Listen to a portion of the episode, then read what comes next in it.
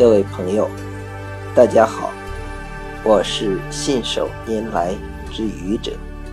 今天是星期四，欢迎收听《愚者侃生活》。我们常常听到“想开点儿”或者“想开了”的说法。想开点儿，自然是劝解人的时候说的话。被劝解的人，可能听了你的劝告，想开了；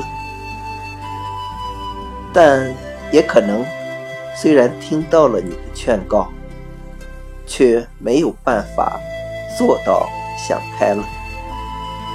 想开了，是针对曾经想不开的过去；现在想开了，一定有过去的想不开。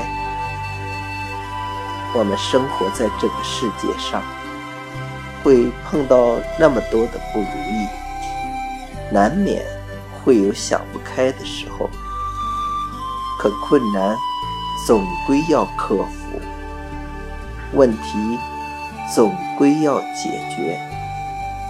于是我们试图说服自己，别陷入到过去的苦恼之中。想开点儿，于是我们想开了。可是，我们真的想开了吗？也许很多时候，当我们在说想开了的时候，正是因为我们还没有想开，所以我们要对自己说：想开点儿。